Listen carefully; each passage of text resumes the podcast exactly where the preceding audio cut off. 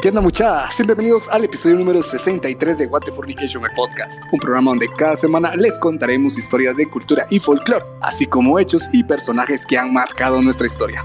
Yo soy Oni Pérez. Y yo soy Kepman. Primer episodio, Johnny, después de las elecciones, después de la segunda vuelta. que ya está definido todo esto. Estamos en el mes de septiembre, por si nos están escuchando en un futuro o en un pasado, no sabemos. Si hay algún viajero del tiempo por ahí que nos esté escuchando en el 2013 y que se haya llevado el podcast para allá. Para no aburrirse, se lo escuchando. Pues estamos en la época de septiembre, una semana, bueno, semanas donde las bandas suenan por todos lados y esto nos ha complicado en grabar porque trompeta por aquí, redoblante por allá, bombo por aquí, música, hombre. Bulla por todos lados. No, tenemos un montón de inconvenientes. Primero trabajo, después las bandas escolares, que nos dimos un pequeño descanso por las elecciones. Así que Johnny, ¿estás listo para este gran episodio que tiene que ver un poco con lo que pasó después de que sacaron a Jacobo Arbenz, ahora que todavía está fresquito ese episodio? Vamos a meternos a la historia, a ver qué sucedió después de ese golpe de estado. Y vamos a tocar algo sensible. Yo sé que muchos han pedido un episodio con esta temática y llegó el momento. Es que este episodio va a ser muy interesante, más por el nombre, algunos lo conocen, otros no. Por ahí va a aparecer unos personajes que van a dar algo muy importante. Así que vamos al episodio número 63.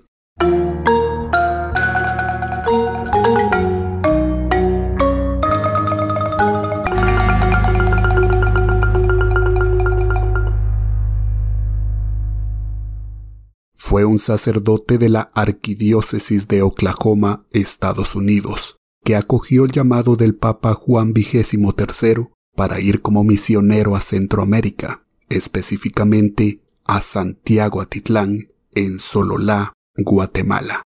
En dicha comunidad ayudó no solo en su iglesia, donde tradujo el Nuevo Testamento al idioma sutujil, también participaba en actividades de campo ayudó en la construcción de un colegio, un hospital y una estación de radio al servicio de la población durante el conflicto armado interno, cuya señal llegaba hasta los pueblos más remotos. Lamentablemente, este sacerdote fue asesinado poco tiempo después de renunciar a la protección que le brindaba su país de origen, para luchar junto al pueblo de Santiago Atitlán contra las injusticias del ejército guatemalteco, del cual era un detractor. Hoy, en Guatefornication, conoceremos la vida, aportes y el martirio del ahora beato Stanley Francis Rother, más conocido como el Padre Francisco o el Padre Aplas. Nunca pensé que en un episodio íbamos a hablar de un sacerdote. Yo tampoco. pero, pero es interesante. Mira, la introducción creo que dejó más que específico de lo que hizo en la situación. Nos vamos a poner en la situación que estuvo en, la, en el conflicto armado. Hacer una radio, eh, hospital y escuela. Sonaba que se metió con los militares y le valió tres cuartos lo que ponían. Definitivamente. A ver, te pregunto. ¿Has escuchado algo acerca de este sacerdote o es primera vez? Pues la verdad tengo un pequeño contexto de qué es, de, de dónde era o más o menos qué hizo. Me lo topé porque estaba averiguando de otra cosa y medio leí de él y lo que hizo, pero no le puse mucha importancia porque al final me lo imaginé como este el hermano Pedro. Ah, sí. Ah, tal que ayudaba gente. sí, yo me lo imaginé, entonces ya no le di cola, ya no hice por eh, qué hizo y más, nada, todo eso ya no. Entonces yo me lo imaginé como, como esto que vino a ayudar nada más y en el conflicto armado, pero ahorita tiene sentido de por qué lo, de, lo desvivieron. Pero a ver, yo sé que, como siempre, nos tenés información para entender la historia, cómo es que él se vino para acá. Tengo la historia de este sacerdote, pero antes quisiera recordar lo que sucedió en el episodio 61 de Jacobo Arbenz, para que lo tengan presente por qué es que se dio el conflicto armado en Guatemala. Ajá, a ver, vamos a ver, repasón rápido. De acuerdo a usgroma.org, en 1952, el presidente Jacobo Arbenz en Guatemala llevó a cabo un programa de reforma agraria que enfureció a la United Fruit Company, que era de propiedad estadounidense y que controlaba el 42% de la tierra del país.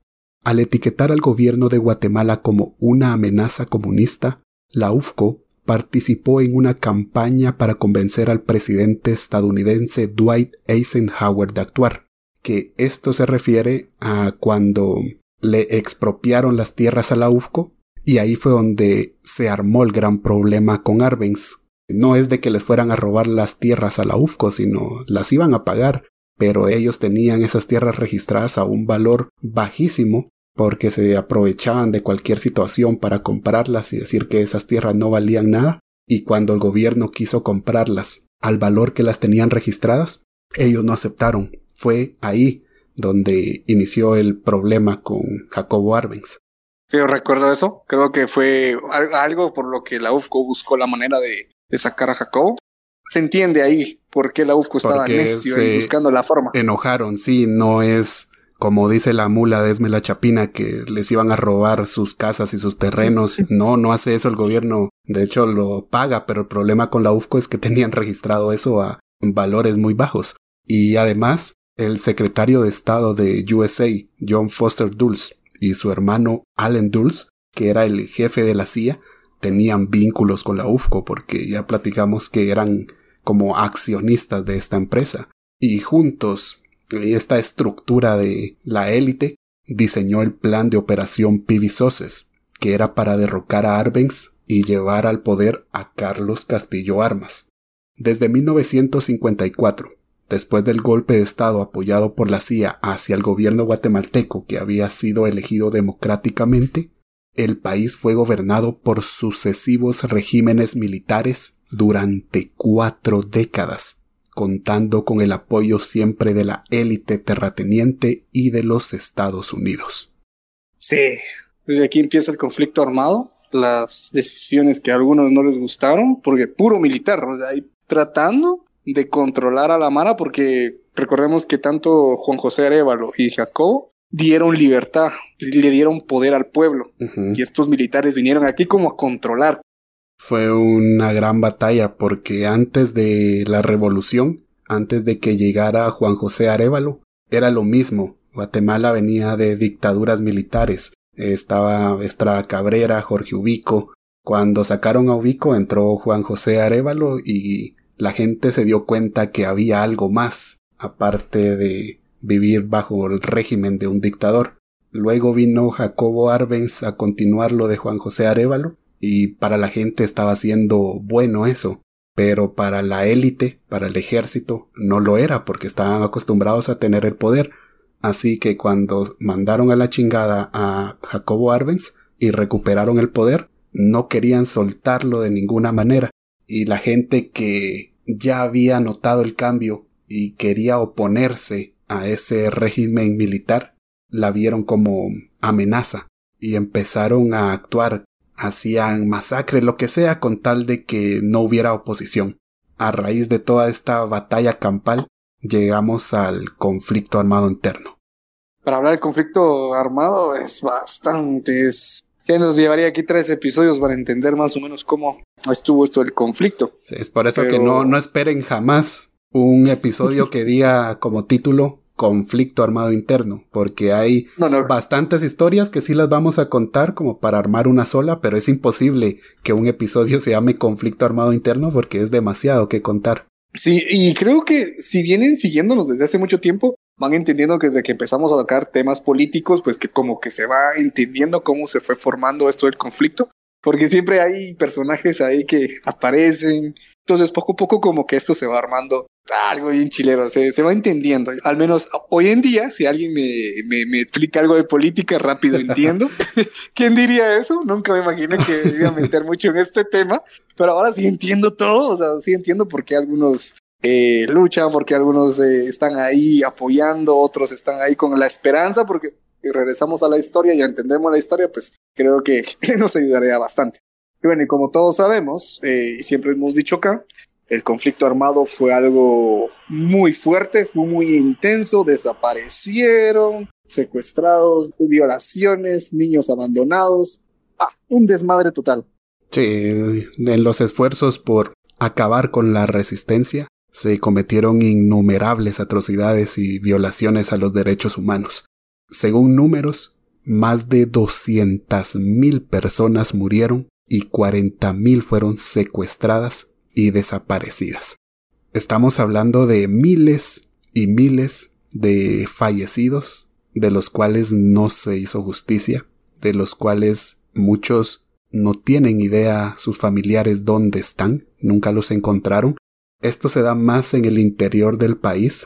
Hay fechas en que en las cabeceras frente a las gobernaciones o municipalidades llega mucha gente a manifestar exigiendo justicia y por lo general son localidades donde hubieron muchos desaparecidos. Es gente que simplemente quiere que se reconozca que hubo algo contra sus familiares, no están exigiendo nada más, simplemente quieren justicia y más tarde, ya esto ya es reciente, una comisión de las Naciones Unidas declararía este momento como un genocidio perpetrado por el régimen dictatorial de derecha de esos años.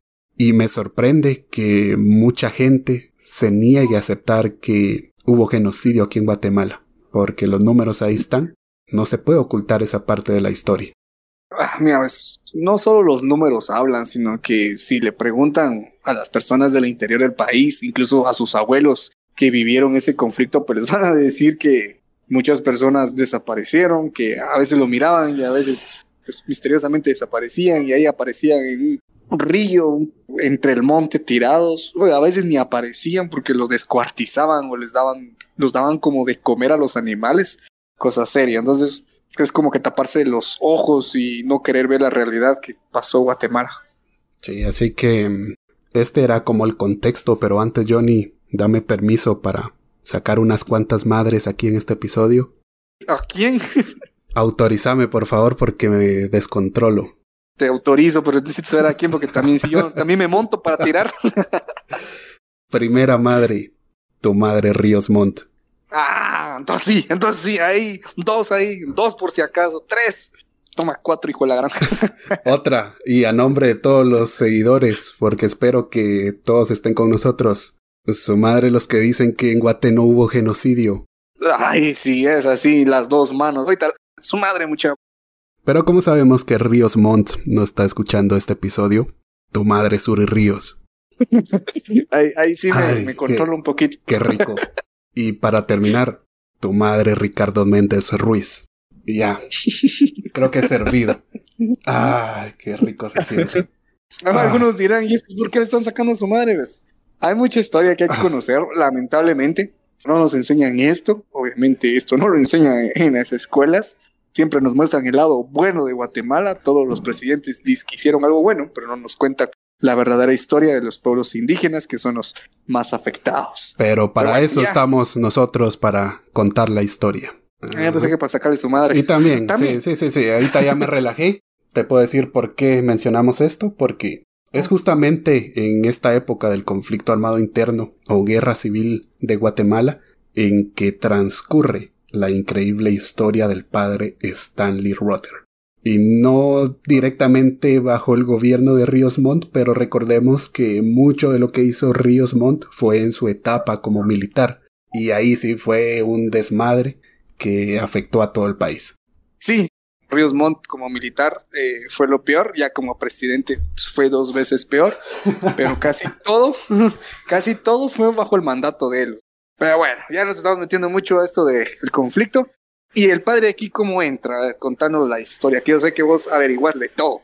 Sí, ahora sí, como siempre, en cada episodio que se habla de un personaje histórico, es necesario conocer cómo fue su vida y así entender mejor los hechos.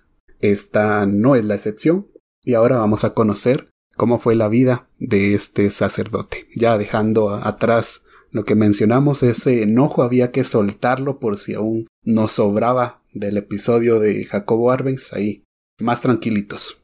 Todo rencoroso el tipo. Pero bueno, continúa. ¿Cómo empieza esto? Sí. Stanley Francis Rotter nació el 27 de marzo de 1935 en Okarche, Oklahoma. Era el mayor de los hijos de Franz y Gertrude Rotter. Esta familia creció en una granja y asistió a la iglesia y escuela católica Holy Trinity. Stanley trabajó duro haciendo lo que le solicitaban en la granja familiar. Asistió a la escuela, practicó deportes, fue un servidor de la iglesia y disfrutó de las actividades que se realizaban en su pequeña ciudad. Se escucha muy bonito todo, o sea, muy pacífico, muy tranquilo, granja, iglesia, suena ya como los menonitas, pero no tan así. No tan extremista, pero sí una vida de campo, una vida alegre. Creo que el sueño de muchos, vivir así. Sí, tranquilito, tranquilito. Hasta aquí, mira, vamos todo bien. Siento que estamos empezando bien chilero. Mientras estaba en la iglesia secundaria, empezó a considerar la posibilidad de dedicar su vida a Dios, esto siendo un sacerdote. Fue aceptado en el seminario de la Asunción en San Antonio, Texas, completó sus estudios en el seminario Mount St. Mary en Emmitsburg, Maryland, y fue ordenado sacerdote el 25 de mayo de 1963. Creo que él tenía ya tanto tiempo de estar eh, en esto de la iglesia como que pues lo tomó en serio. Se, miraba, se, se, miraba que sí iba a ser sacerdote. Una vida de campo dedicado a Dios, pues le iba a llamar la atención hasta el punto de llegar aquí a sacerdote, tirarse a otro, a viajar lejos fuera de su hogar. Tal vez no era su sueño viajar a otro país, ya vas a ver por qué. Es que el padre Rotter sirvió como pastor en la diócesis de Oklahoma y Tulsa. Y a partir de aquí fue donde habían como proyectos que enviaban a los sacerdotes a otros países. Entonces yo pienso que tal vez no era su sueño, pero como él lo que quería era servir, no le importó.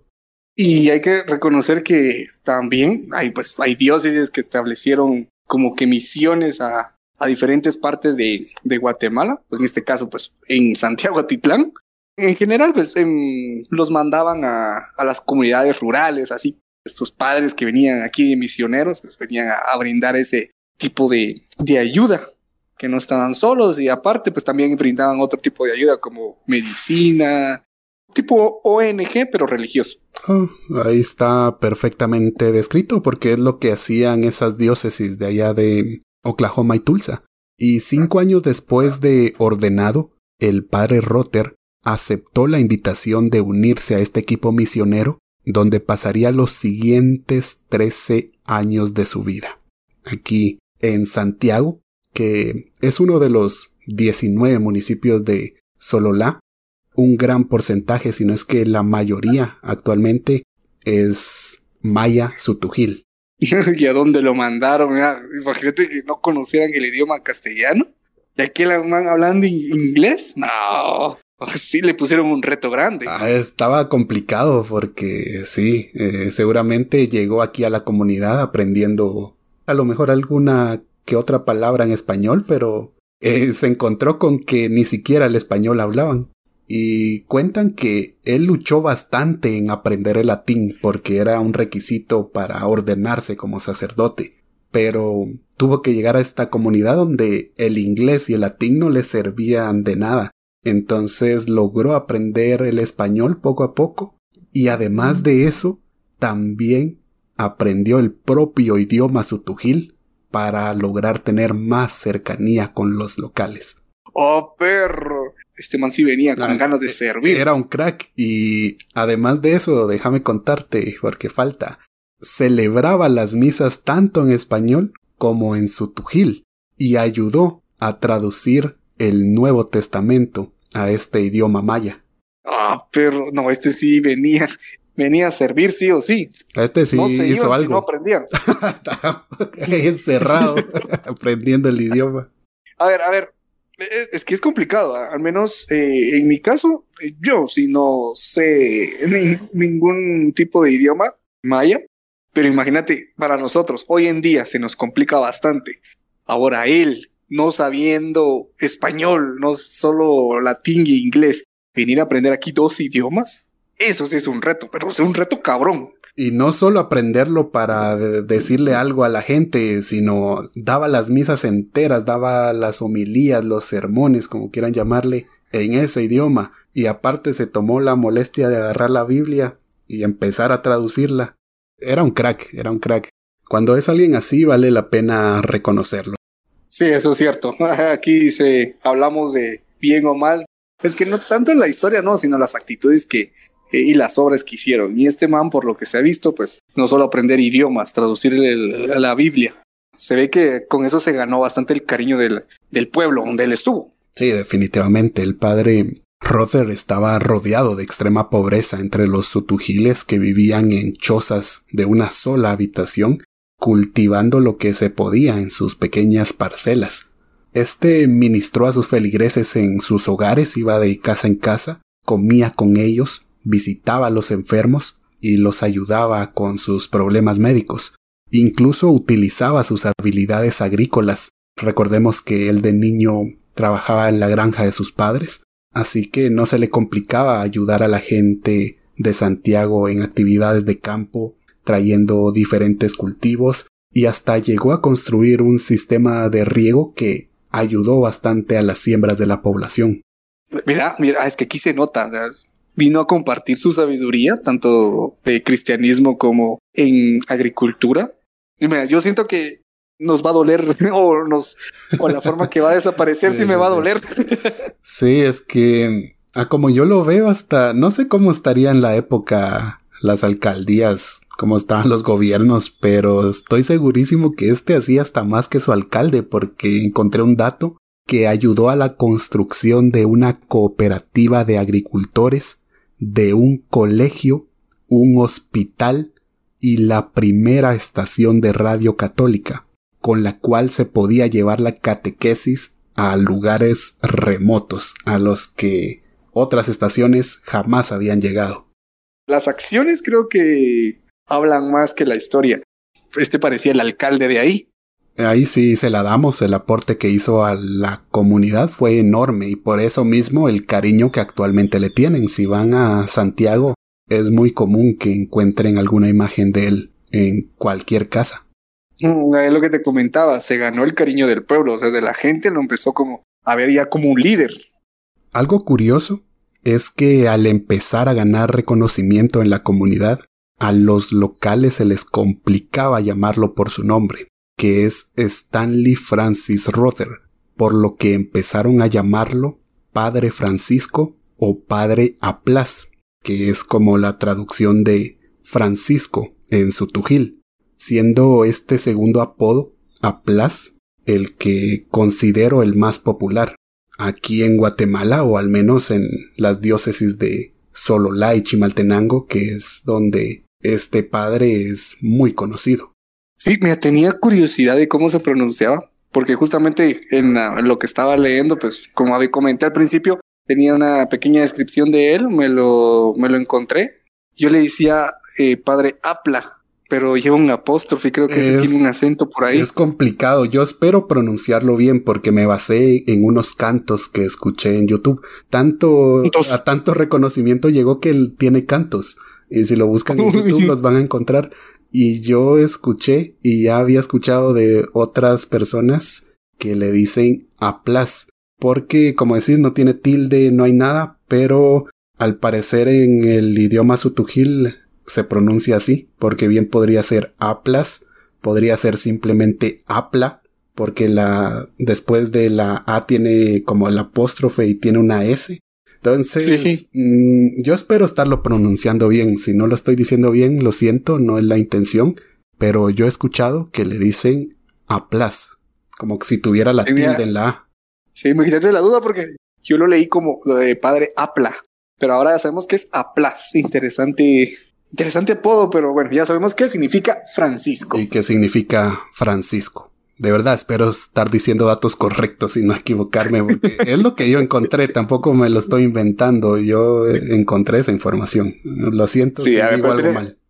tenemos gente chingona que es de Sololá, que ahí nos manda a veces sus buena vibra. Cierto, creo que ellos nos van a corregir. Un saludazo especial a Caballo Butch, que es de allá de Atitlán y siempre nos manda historias chileras relacionadas con cosas que hablamos de la localidad, del lago, de la supuesta serpiente que habita allí. Siempre nos manda cosas interesantes. Espero que nos confirmes la pronunciación del padre Aplas o la historia que estamos contando si es conocida por allá. Sí, tanto como caballo y como otros, ahí creo que ellos nos van a ir corrigiendo, decir, no, muchachos, están mal ahí, dieron un mal dato. Pero bueno, no somos expertos. A ver, continúa con la historia porque está interesante esto. Está interesante y hasta aquí todo muy bonito. Y para los que son católicos y no conocen la historia del padre Stanley Rother y que no se quieran llevar una gran decepción de nuestro país, mejor aquí terminó el episodio. Este fue el episodio 63 fue un padre buenísima onda que apoyó a la comunidad y que poco tiempo después falleció. Ya, se pueden retirar.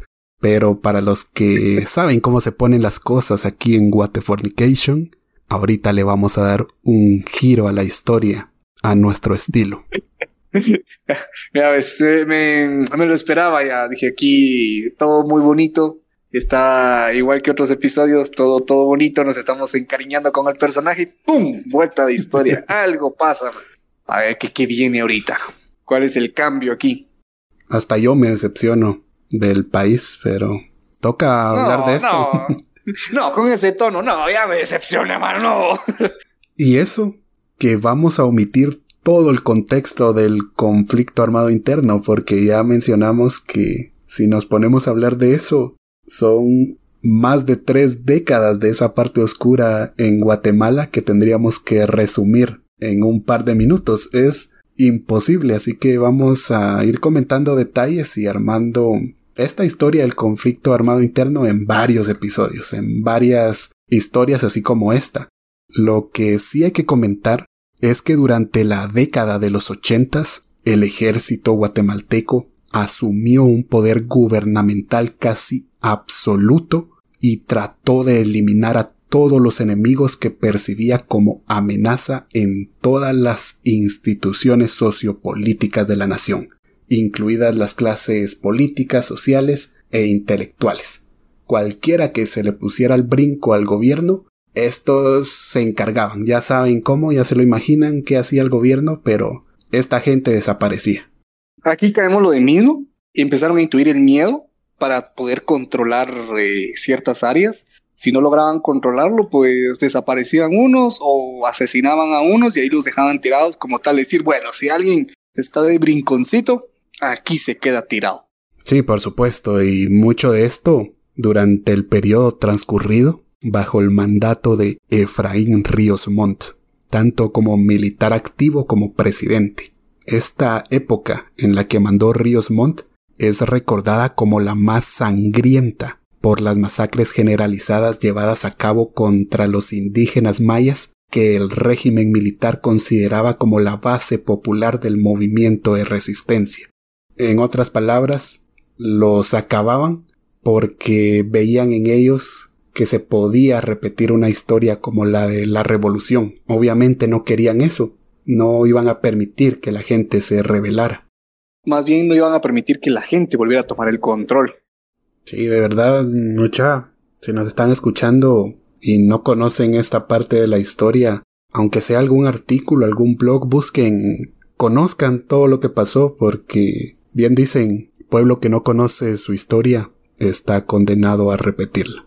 Y para complementar eso del conflicto armado interno, ya sabemos cómo terminó esa historia en que una comisión de las Naciones Unidas dijo que en Guatemala sí hubo genocidio, especialmente bajo el poder de Efraín Ríos Montt, quien murió sin cumplir realmente una condena. Todo lo que tiene que ver con conflicto armado, pues el, el personaje, el que no tuvo piedad de nada, Ríos Montt es el más reconocido de este genocidio. Por eso se mira tantas personas eh, que cuando detuvieron a Ríos Montt, pues tenían sus carteles ahí, algunos desaparecieron, otros ni los encontraron, incluso en mi familia con, con mi abuela, pues hay unas personas pues que nunca, familia que nunca volvió a ver, solo supo que el ejército se las llevó. ¿Qué les hicieron? Ella no saben, solo que hasta la fecha no sabe si están vivos por otro lado o están muertos, Y así pasó con una gran cantidad de personas en toda Guatemala. Sí, incluso si quieren saber más, si se quedan picados, quieren conocer lo que sucedió en Guatemala desde la revolución hasta finales de la década de los ochentas, hay un podcast que a mí me gusta bastante, lo encuentran en Spotify, desconozco si está en otras plataformas, que se llama Guatemala, la historia silenciada, por Carlos Sabino. Es un podcast que a mí me gusta escuchar de vez en cuando porque se cuentan bastantes relatos de acá. También hay otro que se llama La Advertencia, que es narrado por Diego Luna, el actor que habla también de lo que sucedió con Ríos Montt, el juicio que le hicieron, cuenta parte de los hechos que ocurrieron en esa época. Son dos podcasts muy buenos que yo los recomiendo si tienen la oportunidad, si tienen el tiempo, adelante. Y van a entender muchas cosas que tal vez nosotros no vamos a contar porque desconocemos del tema. Y es algo que, que había dicho que poco a poco, y mientras empezamos a agarrar este, estas historias de presidentes y un poquito de política, pues poco a poco nos vamos sumergiendo en detalles del conflicto armado y es que solo conocemos como un pedacito de toda la historia. Imagínate ahora enterarnos de todo. No, hombre. Sí, eh, opino igual. Y ya continuando con lo que fue esta persecución, en medio del conflicto armado interno, muchos sacerdotes, monjas y laicos expresaban su solidaridad con los pobres y denunciaban las injusticias y la violencia.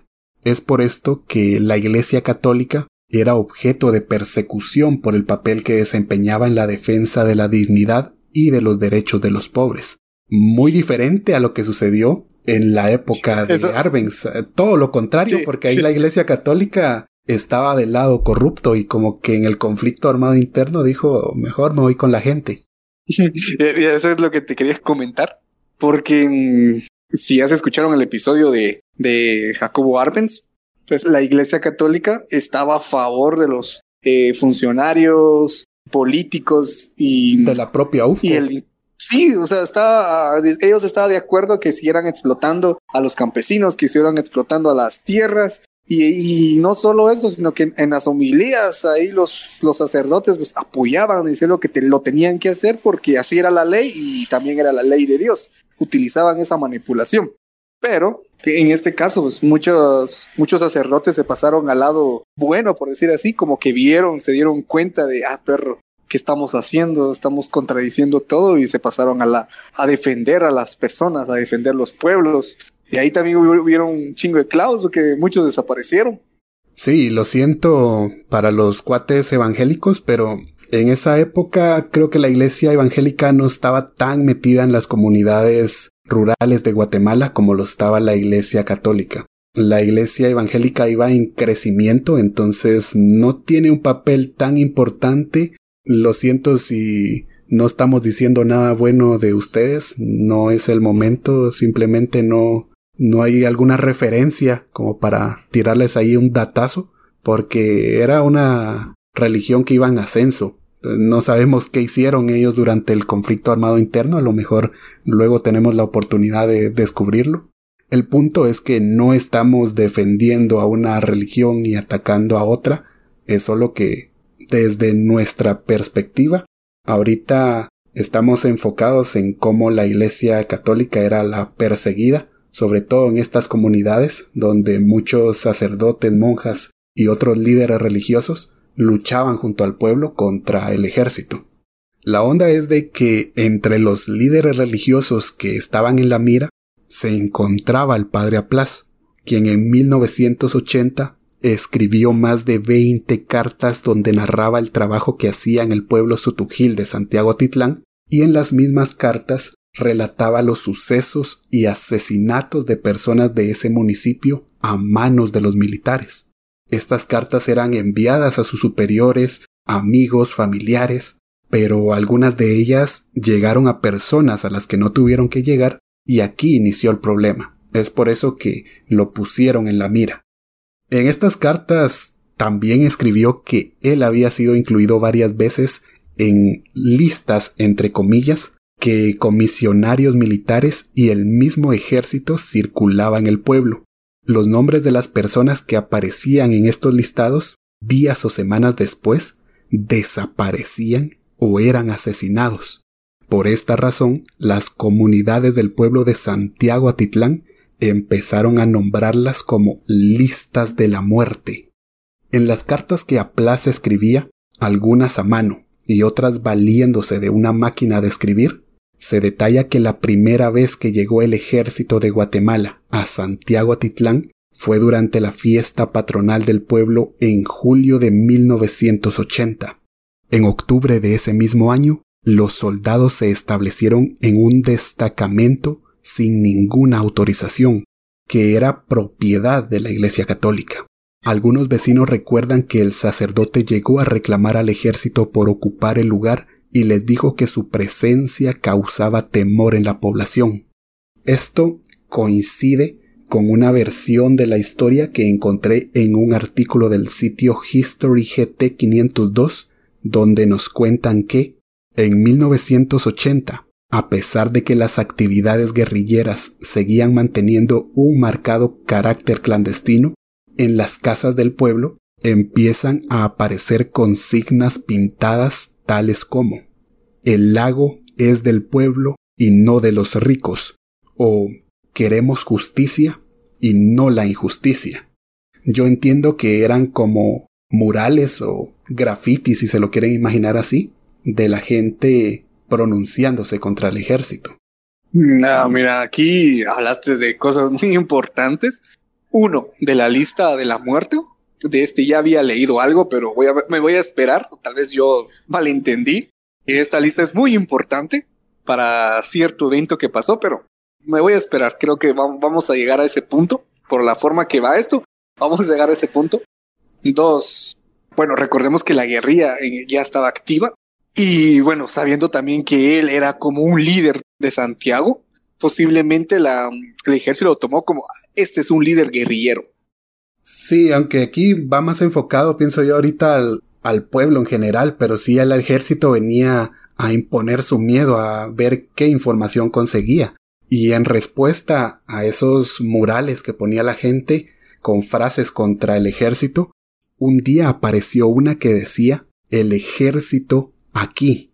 Y esa misma mañana venían con 14 camiones que venían equipados con cañones, con bastantes tropas, y se instalaron en la cancha de fútbol de la aldea Cerro de Oro, que está a pocos kilómetros de Santiago Titlán. Luego se asentaron en la finca Panabaj, en Pajaibal y Sanchaj, del mismo municipio de Santiago. La finca Panabaj era propiedad de la misión católica y el padre Rotter la había rentado a gente del pueblo necesitada. Justamente esa finca resulta ser un importante elemento de discordia entre el misionero estadounidense y los militares. Qué valiente, de verdad qué valiente ir sin armas, sin nada, a tirarle barrio a los militares, a los generales. Y sabiendo que en ese momento se lo pueden desefundar y ahí. Pero sí, mis respetos para él, mano. El ejército obviamente no le hizo caso. Ellos iban a hacer lo que se les diera la gana. Y hasta se le opusieron. Vos no nos vas a mandar. Y se quedaron ahí. El mismo capitán del destacamento hizo una reunión pública para pedir apoyo a los atitlecos con alimentación y con las necesidades que va a tener el ejército durante su estadía. La no, hasta para eso. Sí, que la gente les diera de comer y que los tenía que mantener porque ellos lo ordenaban. Ya me entró coraje, no, bueno, es que ya, ya me entró algo así. No, ya, y recordando que era un pueblo, no, bueno, no tan pequeño, pero pobre, estaban en la época de crecimiento, viendo cómo cultivaban y para que venga el ejército a quitarle lo poco que tenían, sí se pasaron de verga. Ya, ya me enojé. sí, yo también. Al padre Aplas en particular, los militares le dijeron que tenía que dar la orden para establecer su destacamento en la finca Panabaj, a lo que el padre le respondió No podemos ayudar, no podemos. O sea, ya no tenemos confianza porque en la historia del pueblo de Santiago Atitlán no hay muerte, no hay violencia, pero a cuatro días de haber llegado el ejército aquí, hubieron dos desaparecidos. Entonces quiere decir que son ustedes los que están secuestrando a la gente. Esas fueron las palabras del padre Aplas, según recuerda un vecino de la localidad. En esta comunidad se vivía un clima de terror. La población optó por pasar las noches en la iglesia católica y en las doce capillas del pueblo. Muchos pobladores decidieron acercarse a estos oratorios con la esperanza de salvarse de la violencia represiva. Qué claro ejemplo del miedo que imponía el ejército. Tener ese miedo, esconderse en la iglesia y en las capillas, pues ahí se puede notar el terror que tenía la gente. Sí, solo imagínate que vos sintás que estás más seguro en la iglesia que en tu propia casa. Qué horrible debe ser. Es cosa seria cosa triste a la vez. Conforme pasaban las semanas, varios catequistas fueron secuestrados y algunos eran perseguidos por la labor cristiana que realizaban en las comunidades. Siete meses antes del asesinato del padre, él escribió una de sus célebres frases El pastor no debe huir, en respuesta a la denuncia de una persona que decía que el cura estadounidense defendía a la gente que formaba parte de la subversión. Sin embargo, eran acusaciones falsas, con las cuales buscaban expulsarlo del municipio. La frase se convertiría después de su muerte como en un sello personal del trabajo y entrega hacia el pueblo sutujil. El pastor no debe huir. Él estaba dispuesto a dar su vida con tal de defender o sacar el ejército. Oh, ya vas a ver que realmente era así. El mismo sacerdote relató el 5 de enero de 1981 en otra carta que había sido testigo del secuestro de uno de los catequistas frente a la casa parroquial. Cito, un grupo de hombres habían subido a la fuerza a un catequista en un carro color blanco y delante de éste iba un jeep militar y era seguido por una ambulancia militar escribió el padre Aplas. Según el manuscrito, el catequista fue secuestrado el 3 de enero y se llamaba Diego Kik Ajuchan, de 30 años. Él era padre de tres hijos. Kik, al igual que el sacerdote Stanley, había sido incluido en una lista de la muerte y como medida de protección optó por quedarse a dormir en la casa parroquial, pero al salir fue secuestrado y desaparecido. Hasta esa fecha habían sido secuestradas 11 personas, en su mayoría catequistas, provocando que ocho mujeres se quedaran viudas y 32 niños sin sus padres. Un logro. Y también hay que recordarnos que el padre estaba incluido en la lista de la muerte, en la lista negra. Sí, él estaba ahí, estaba cerca de ser el siguiente, era cuestión de tiempo. En ese entonces la persecución y el peligro en contra de la población aumentaba. La primera masacre cometida por el ejército en dicha comunidad ocurrió el 7 de enero de ese mismo año, 1981, en donde fueron asesinadas 16 personas en la finca San Isidro Chacayá.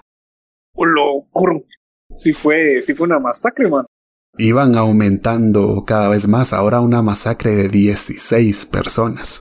Y días después de eso, el cura viajó a su país natal, Estados Unidos, para resguardarse. De parte de su diócesis le dijeron, no, vos que estás haciendo por allá, regresate ahora mismo. Y durante su estadía sus superiores y amigos le recomendaron no regresar a Guatemala.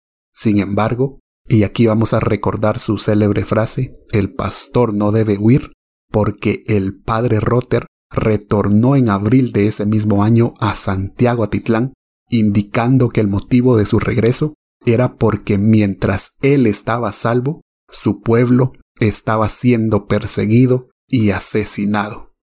Aquí no sé si pensar si fue una buena decisión o de verdad tenía demasiado amor a su pueblo, porque si regresaba sabía su final, sabía su destino.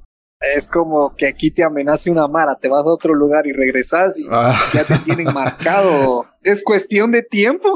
Exacto, aunque te vayas a otro municipio, es cuestión de tiempo que te encuentren. Y él regresó al mismo lugar, a Santiago.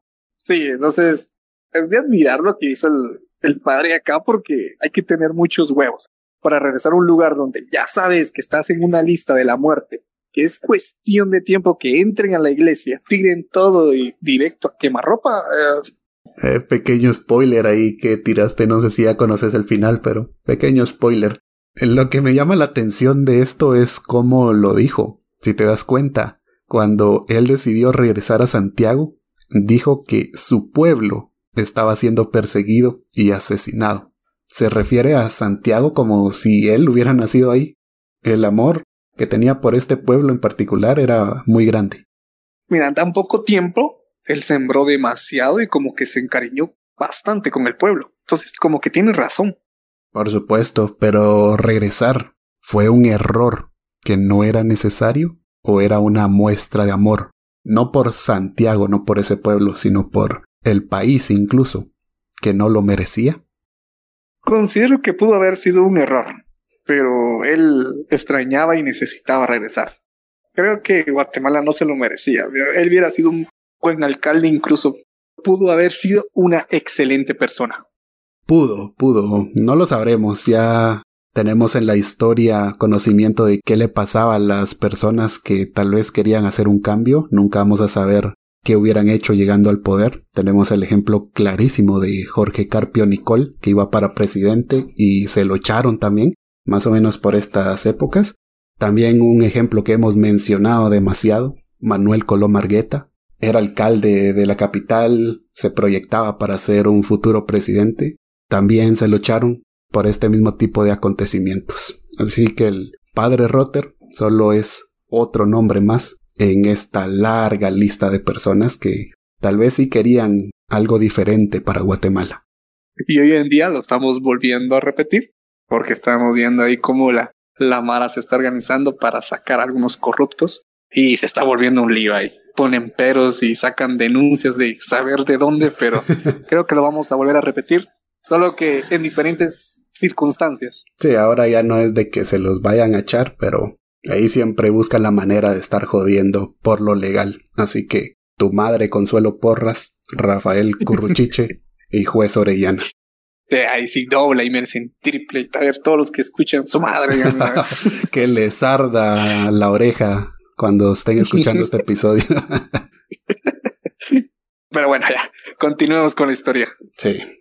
La noche del 27 de julio de 1981, el párroco, que cambiaba constantemente de lugar por temor a que se cumplieran las amenazas, se acostó en la sala en el primer piso de su dormitorio.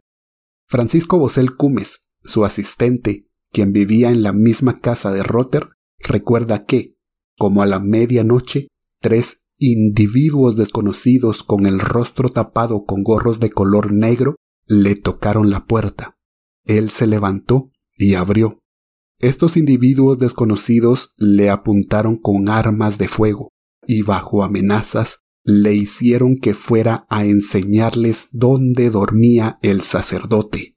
Él fue y tocó la puerta.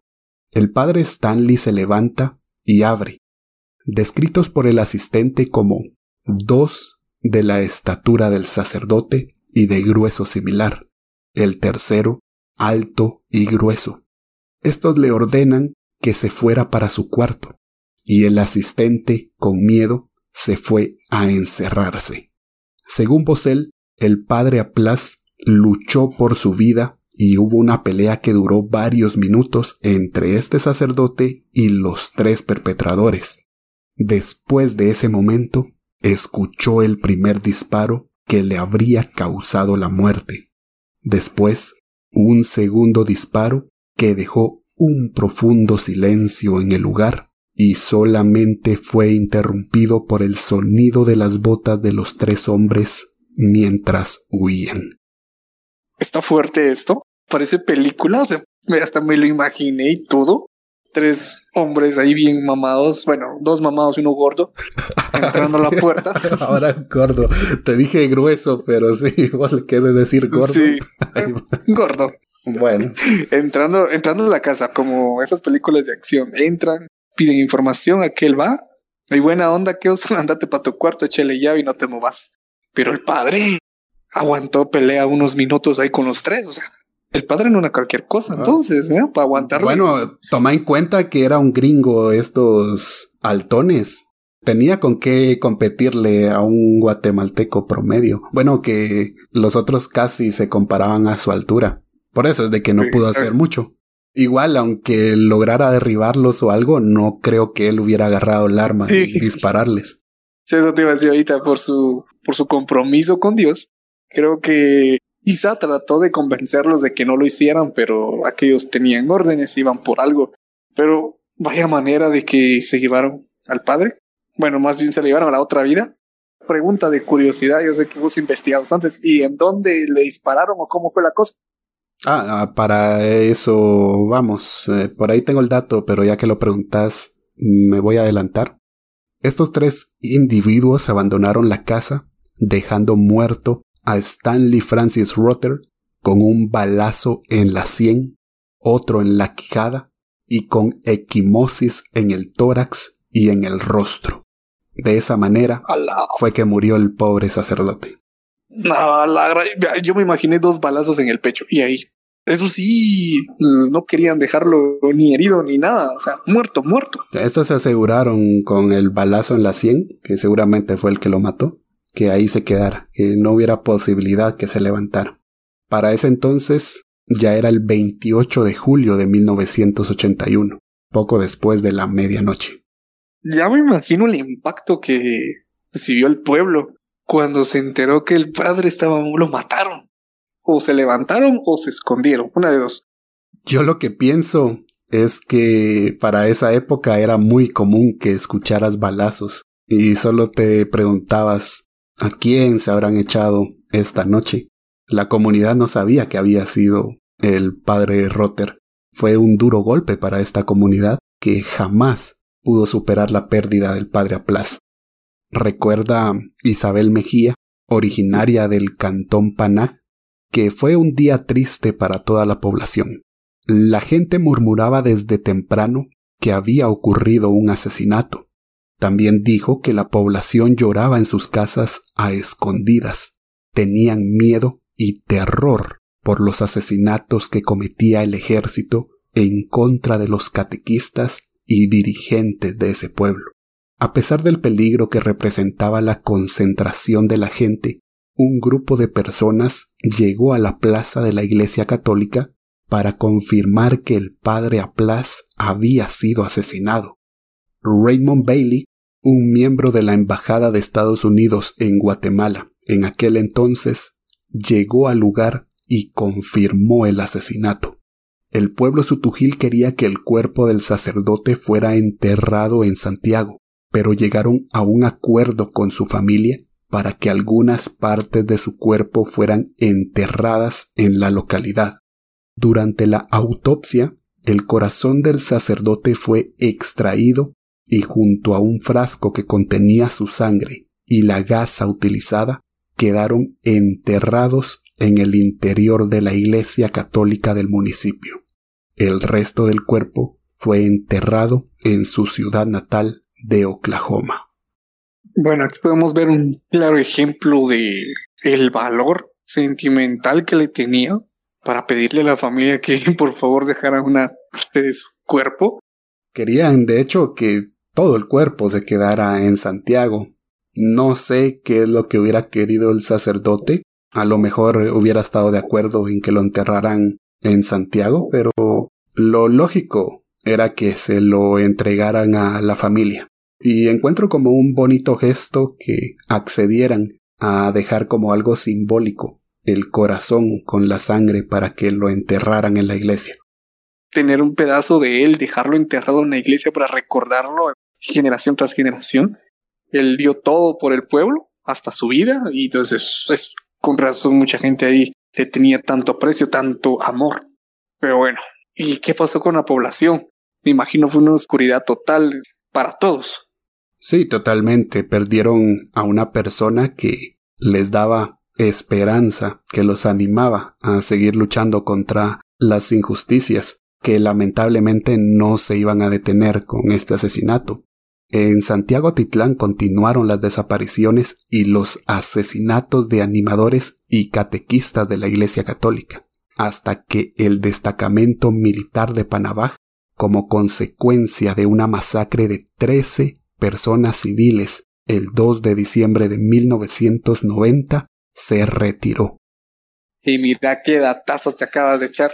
Es un evento muy importante más esta fecha, pasó algo que hasta hoy en día se mantiene, pero yo creo que nos lo vas a contar, o si no, pues ahí te tiro el latazo. Creo que los que conocen más o menos la historia saben a qué me refiero. Con esta masacre podemos decir que la población se armó de valor y sacó al ejército. Creo que a eso te referís, ¿no? Sí, a eso. Pero bueno, ¿qué pasó después de la muerte del padre?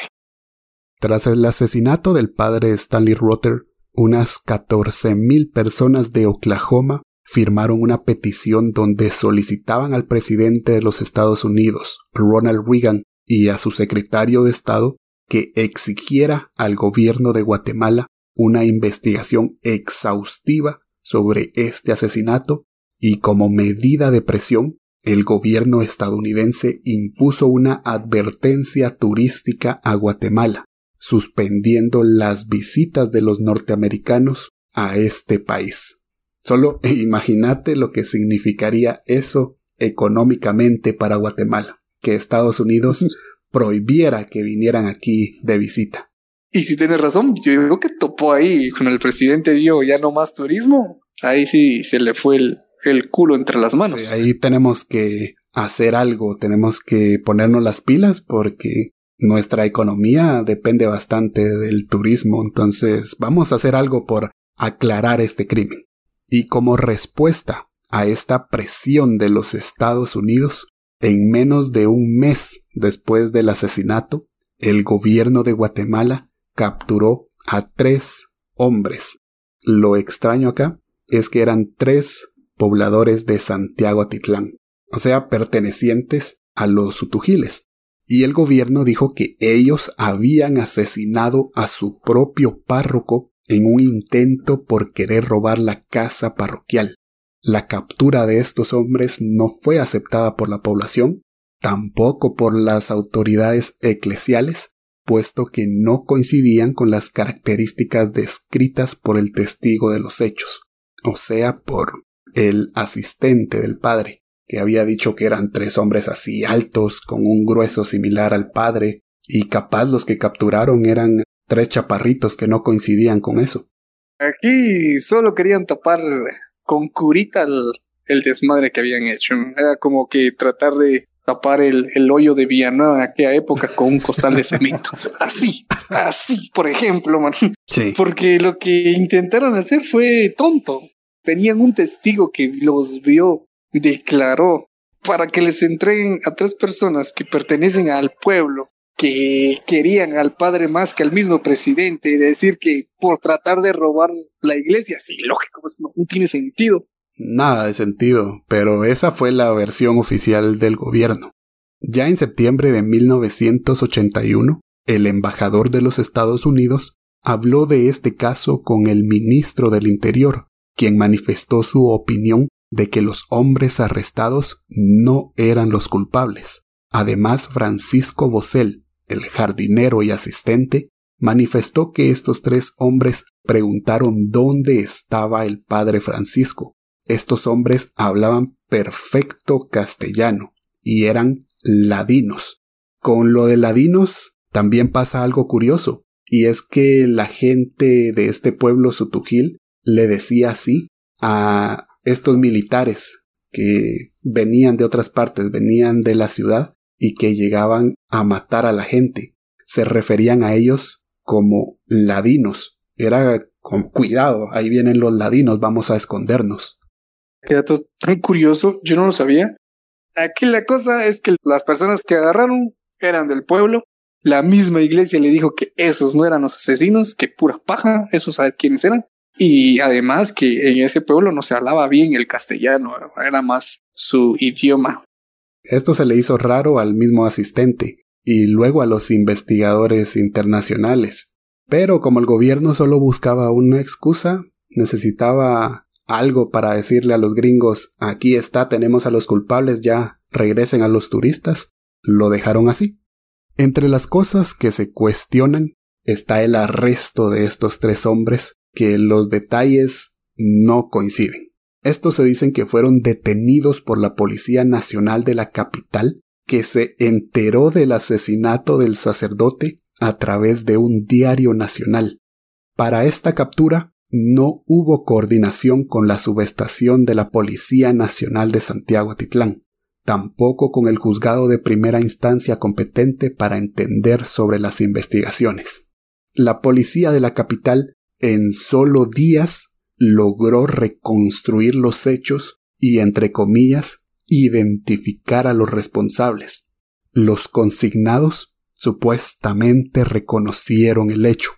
Los sospechosos eran dos agricultores y un comerciante, y la teoría de la policía es que se pusieron de acuerdo con el jardinero Francisco Bosel Cumes y perpetraron a la parroquia con el propósito de robar el dinero del párroco, pero sin intenciones de matarlo.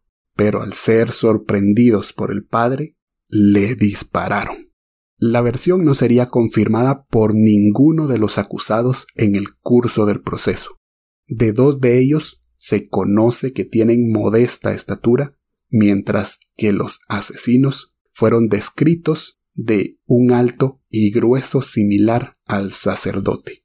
Sin embargo, los tres fueron condenados el 29 de enero de 1982 por el juzgado de primera instancia de Sololá, sin que los investigadores policiales señalaran cómo es que lograron esclarecer el hecho. Cómo es que pudieron resolver este caso solo con notas de periódicos solo con ver el periódico. Ah, sí, fue a las 11 de la noche, tres individuos a robar iban. Ay, no puede ser, pero no me extraña, no me extraña de nuestras autoridades que así resuelvan muchos casos. Se conecta con esto y esto con esto, ahí está, resolvimos el caso. Así son nuestros policías. Por fortuna, digamos, porque esa era la teoría de la policía, la teoría que dio el gobierno y que a Estados Unidos no le quedó de otra que aceptarla. Pero si no fueron ellos realmente los culpables, digamos que por fortuna, el 17 de mayo de 1982, la Sala Novena de la Corte de Apelaciones absolvió a estos tres acusados. Por lo tanto, el asesinato del padre Rotter y las desapariciones, asesinatos y todo lo que ocurría con catequistas y monitores de Santiago Atitlán permanecen hasta el día de hoy sumidos en una absoluta impunidad. Creo que es algo que más de alguna ocasión hemos visto. Los asesinos nunca fueron llevados a justicia. Las personas que desaparecieron, quizá sus familiares ya nunca los encontraron. Que fue de ellos Posiblemente los fueron a tirar a un río, un barranco, los enterraron o los descuartizaron, les dieron de comer a los animales, porque eso hacía el ejército, los descuartizaban y los tiraban ahí. Te recuerda ese tipo de cosas, lo que se vio en el conflicto armado de las personas desaparecidas.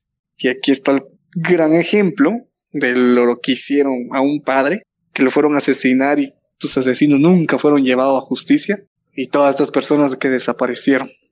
Mira que yo no te dije nada, yo no te he dicho mi teoría, vos solito llegaste a la conclusión de que fue el ejército el verdadero culpable. Considero que el ejército quería lavarse las manos de alguna otra manera, así que posiblemente mandó a traer a otras personas que no fueran de este lugar, así como hacen los policías que los mandan a la chingada. Pues me imagino que mandaron a traer un grupo y tenían órdenes directas porque ya sabían a dónde iban no dejaron rastro ni nada y ninguno de, los que estaban ahí en el ejército pudo decir que ellos fueron. Simplemente el padre fue asesinado. Además que no coincide con lo que dijo el asistente, aparte de las descripciones comparado con los que capturaron, nada que ver. También no coincide que si el asistente estuvo involucrado, como lo dice esta teoría de la policía, porque él no fue preso. Está muy extraño y si me lo preguntan a mí, también me voy por lo mismo de que quien realmente estuvo involucrado en ese asesinato fue el ejército. Escuchando todo esto me recordé de la película esta de, ay, no me acuerdo si es láminas de cartón o casas de cartón. Es de, se trata de un niño que vive en ese tiempo del conflicto armado. No sé específicamente de qué lugar sea, pero da un ejemplo de cómo se vivió en esos años. Y ahí justamente en ese pueblo había una iglesia y un padre que constantemente lo amenazaban, lo golpearon y tanta cosa, le prohibieron dar misas porque él insinuaba lo mal que estaba haciendo el ejército. Creo que sé cuál me estás hablando, pero yo la conozco con otro nombre. Si no estoy mal, es Voces Inocentes. Creo que sí. Yo lo vi en... hace mucho tiempo, seis años para atrás. Creo que en el colegio nos lo pasaron una vez, creo. Yo la vi hace mucho más tiempo, tal vez unos 10, 15 años por ahí. Pero sí la recuerdo como Voces Inocentes, que trata de un niño, como vos decís, que es del Salvador, que vivió en este conflicto. Creo que es la misma. Creo que estoy la misma porque en una parte se canta una canción que sí tiene que ver con casas de mm. cartón. Quizá por eso me recuerdo. Digo, es muy leve el recuerdo que tengo. Cuando la vi primera vez sí me impactó bastante. Recuerdo que mi abuela lo vio y se puso a llorar porque dijo que algo así y un poco peor fue lo que vivieron en esa época. Entonces está basado como que en lo cruel que fue en ese tiempo y nos puede dar una idea visual de cómo se vivió y tal vez nos pueden entender un poquito de lo fuerte de la situación. Sí, de verdad. Qué bueno que la mencionaste porque yo no la tenía en mente, pero súper recomendada. La voy a buscar, la voy a buscar, la voy a tener que ver. Ya nos salimos un poquito del tema. ¿Qué pasó después de la gran impunidad que hicieron de dejar ahí a ver qué pasa, que se le olvide a los americanos y sigamos con nuestra vida? Lamentablemente, el caso del padre Stanley Rotter terminó aquí. Es un caso que quedó impune. Posiblemente jamás vamos a saber quiénes fueron los verdaderos asesinos o jamás vamos a ver que culpen al ejército de esto. Va a quedar como un misterio sin resolver. Pero para el pueblo católico, la historia no termina aquí. En 2007, se abrió su causa de canonización. En junio de 2015, el Vaticano, en Roma, votó para reconocer formalmente al padre de Oklahoma, Stanley Francis Rutter, como un mártir. La determinación del martirio fue un paso crítico en la causa de la arquidiócesis de Oklahoma para que el padre Rutter fuera beatificado, que es la etapa final antes de la canonización como santo. Tipo al hermano Pedro. Exactamente lo mismo que sucedió con el hermano Pedro para los que son católicos y recuerdan cómo fue esa fase para que se convirtiera en santo. Se está repitiendo esa historia, pero ahora con este padre Aplas. El 1 de diciembre de 2016, el Papa Francisco reconoció oficialmente al padre Rotter como mártir de la fe. Este fue el primer mártir de los Estados Unidos y el primer sacerdote nacido en los Estados Unidos en ser beatificado. El rito de beatificación se llevó a cabo el 23 de septiembre de 2017 en el centro de Oklahoma, un evento al que asistieron más de 20.000 personas de todo el mundo. Imagínate la gran cantidad de gente solo para que lo beatificaran. ¿Y qué significa todo esto?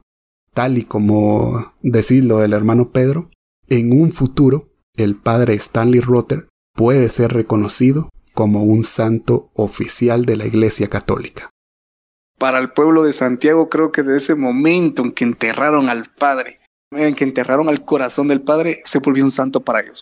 Desde ese entonces vienen eh, recordándolo todo lo que hizo, todo el aporte que dio. Y me imagino que aquí tuvieron que juntar un, cartas a petición o lo que sea para que lograran llegar a este punto. Sí, de hecho el pueblo de Santiago es vital en esta etapa, porque es allá donde hizo todas sus obras. De allá de Santiago se reportan, entre comillas, muchos milagros para los que creen en todo eso. Eh, se dice que el padre Aplas, como le llaman ellos, ha hecho demasiados milagros en Santiago Atitlán y seguramente ya se expandió por toda la diócesis de Sololá y Chimaltenango, pero tienen que ser milagros que la iglesia, que el mismo Papa los apruebe. El cariño que le tiene el pueblo de Santiago al Padre es bastante. Yo creo que más de alguno dijo, eh, sí, yo recé para que apareciera un conocido que apareció, o yo recé porque tenía una enfermedad y, y me curó. Sí, aunque en el caso de milagros no es cantidad, sino calidad de milagros, porque que alguien rece para que aparezca un familiar y que después a la semana toque la puerta, oh, ¿qué onda? Ya regresé. Eso no cuenta como milagro, obviamente. Entonces tiene que ser algo, como te digo, que se pueda respaldar. No es solo que la gente dé su testimonio y qué bonito, sino tiene que haber pruebas de que era algo imposible y que se dio. Tal vez alguien rezó para que ganara los rojos y ganó. Ah, es que ya todo cae en la posibilidad. Vamos, a lo mismo. En algún momento tienen que ganar. Ahí es jugar con las probabilidades. Entonces ya no cuenta como milagro. No, pero demasiado que discutir de esto. No me des carreta porque si me das oportunidad de tirarle a la religión, con gusto lo voy a hacer. Y mira que todo el episodio he estado diciendo cosas bonitas. Bueno, pero. Tu madre, Cash Luna. Tu madre, Sergio sí, Enríquez. Sí, bueno, ya, ya te corto porque vas a empezar aquí a, a salirte. te me vas a alterar. Es tu culpa por meterme a esto. Yo estoy contando la historia, pero vos me metes a discutir. Y ya sabes que si es de religión, a mí me encanta discutir. Ya, ya, sin, sin alargarte, para que no entremos en otros contextos. Como van las cosas, es cuestión de tiempo. Aquí a un par de años posiblemente eh, vamos a celebrar. Aquí sí me incluyo porque ahora ya me sé la historia. a ver, vos vas a ir a celebrar también. No sé qué hacen allá para cuál es la comida típica para celebrar allá, pero sería bonito. Sería van a hacer fiestas. Yo me imagino que van a celebrar a lo grande. No lo había considerado, pero ah, yo me incluyo también. Jalamos para Santiago. Pero sí me gustaría vivir eso, ese momento, ver cómo la gente recuerda toda la historia que ya escucharon del padre Aplas Considero cuando ese momento llegue, ellos van a hacer un fiestón. Sería bonito e interesante y escuchar del, de los propios pobladores la historia de ellos, una versión que les han contado a través del tiempo. Entonces, mira, eso sería increíble. Y yo lo veo aquí un par de años que sí. Allá nos juntamos cuando llegue el momento. Aunque no sean católicos, va a haber comida gratis, eso seguro, por todo el pueblo. sí, digo, es suficiente para mí. sí, me imagino que más de alguno va a escuchar este podcast que sea de allá y decir, ah, perro, yo me conozco esta historia y nos va a estar corrigiendo ahí. No muchas se confundieron en este dato. estaría bueno, estaría buenísimo que nos corrijan porque así aprendemos también la historia como de verdades.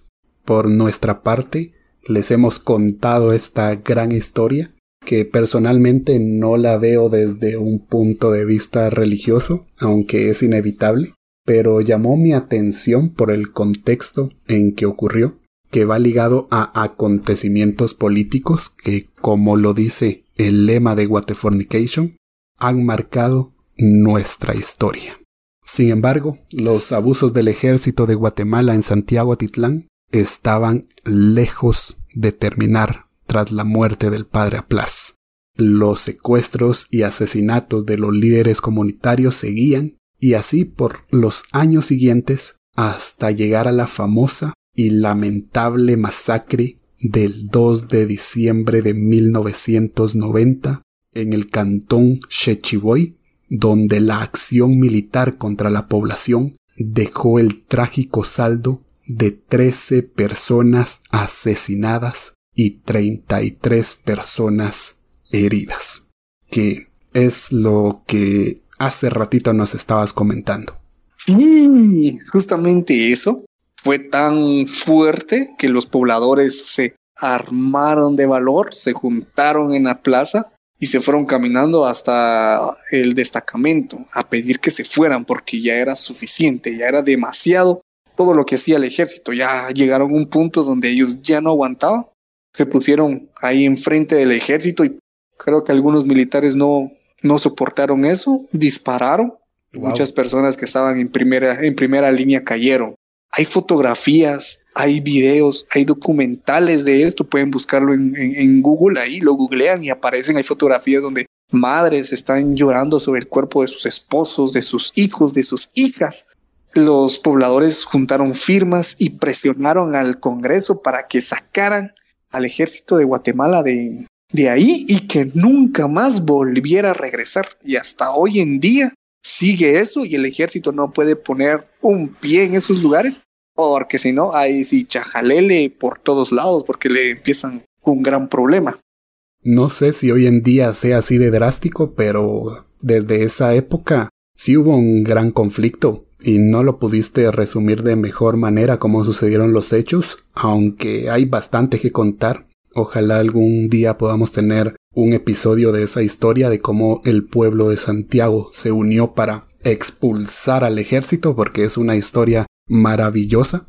Lo único que podría adelantar es que aproximadamente 15.000 vecinos se unieron y firmaron un documento que iba dirigido al presidente de la República, que en ese entonces era Vinicio Cerezo, y también incluyeron al ministro de la Defensa, exigiendo que se retirara de forma inmediata a todos los soldados de Santiago Titlán, a quienes acusaban de múltiples abusos y violaciones a los derechos humanos. No solo fue el padre Aplas, sino estamos hablando de decenas de personas fallecidas durante esa época que el ejército estuvo en Santiago.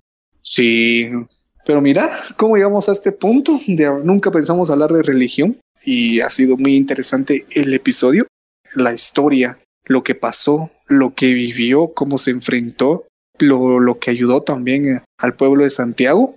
Hay que reconocerlo, hizo mucho por su comunidad y como guatemaltecos hablo a nombre de la mayoría, espero.